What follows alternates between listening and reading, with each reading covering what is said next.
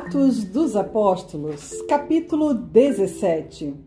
Paulo em Tassalônica e em Bereia. E passado por Anfípolis e Apolônia, chegaram a Tessalônica, onde havia uma sinagoga de judeus. E Paulo, como tinha por costume, foi ter com eles, e por três sábados disputou com eles sobre as Escrituras, expondo e demonstrando que convinha que Cristo padecesse e ressuscitasse dentre os mortos. E este Jesus que vos anuncio, dizia ele, é o Cristo. E alguns deles creram e ajuntaram-se com Paulo e Silas, e também uma grande multidão de gregos religiosos, e não poucas mulheres principais. Mas os judeus desobedientes, movidos de inveja, tomaram consigo alguns homens perversos, dentre os vadios, e ajuntando o povo, alvoraçaram a cidade, e assaltando a casa de Jason, procuravam trazê-los para junto do povo. E não os achando, trouxeram Jason e alguns irmãos à presença dos magistrados da cidade, clamando: Estes que têm alvoraçado o mundo chegaram também aqui, os quais Jason recolheu e todos estes procedem contra os decretos de César, dizendo que há outro rei, Jesus. E alvoraçaram a multidão e os principais da cidade que ouviram estas coisas, tendo, porém, recebido satisfação de Jason e dos demais, os soltaram. E logo os irmãos enviaram de noite Paulo e Silas a Bereia. E eles, chegando lá, foram à sinagoga dos judeus. Ora, estes foram mais nobres do que os que estavam em Tessalônica, porque de bom grado receberam a palavra examinando cada dia nas Escrituras se estas coisas eram assim. De sorte que creram muitos deles e também mulheres gregas da classe nobre, e não poucos homens.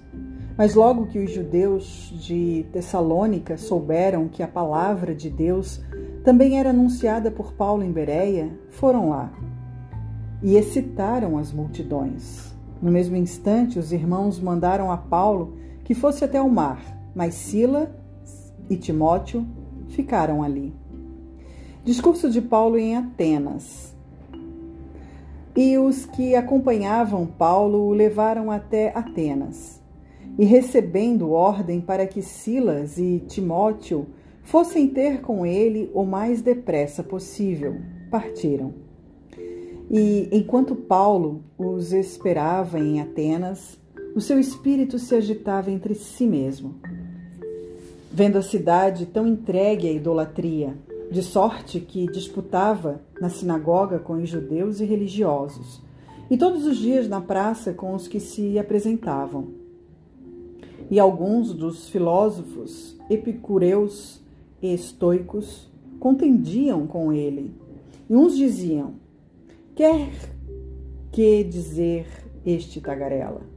E outros. Parece que é pregador de deuses estranhos, porque lhes anunciava Jesus e a ressurreição. E tomando-o, levaram ao Areopago, dizendo: Poderemos nós saber que nova doutrina é esta de que falas? Pois coisas estranhas nos trazes aos ouvidos. Queremos, pois, saber o que vem a ser isto, pois todos os atenienses e estrangeiros residentes de nenhuma outra coisa se ocupavam, senão de dizer e ouvir alguma novidade.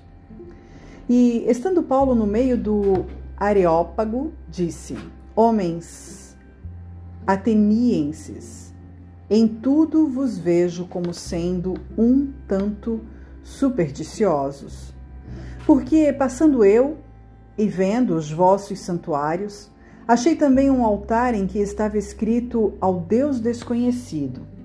Esse, pois, que vos honrais, não o conhecendo, é o que eu vos anuncio. O Deus que fez o mundo e tudo que nele há, sendo Senhor do céu e da terra, não habita em templos feitos por mãos de homens, nem tampouco é servido por mãos de homens, como que necessitando de alguma coisa, pois Ele mesmo é quem dá a todos a vida e a respiração e todas as coisas. E de um só sangue fez toda a geração dos homens, para habitar sobre toda a face da terra, determinando os tempos já dantes ordenados e os limites da sua habitação, para que buscassem ao Senhor, se porventura tateando o pudessem achar, ainda que não está longe de cada um de nós, porque nele vivemos e nos movemos e existimos, como também alguns dos vossos poetas disseram, pois somos também sua geração. Sendo nós, pois, geração de Deus, não havemos de cuidar que a divindade seja semelhante ao ouro ou à prata, ou à pedra esculpida por artifício e imaginação dos homens. Mas Deus, não tendo em conta os tempos da ignorância, ordena agora a todos os homens e em todo lugar que se arrependam, por quanto tem determinado um dia em que com justiça há de julgar o mundo por meio do homem que destinou, e disso deu certeza a todos, ressuscitando-o dentre os mortos. E, como ouviram falar da ressurreição dos mortos, uns escarneciam e outros diziam: Acerca disso te ouviremos outra vez. E assim Paulo saiu do meio deles. Todavia, Chegando alguns homens a ele, creram, entre os quais foi Dionísio, Areopagita, uma mulher por nome Damares, e com eles outros.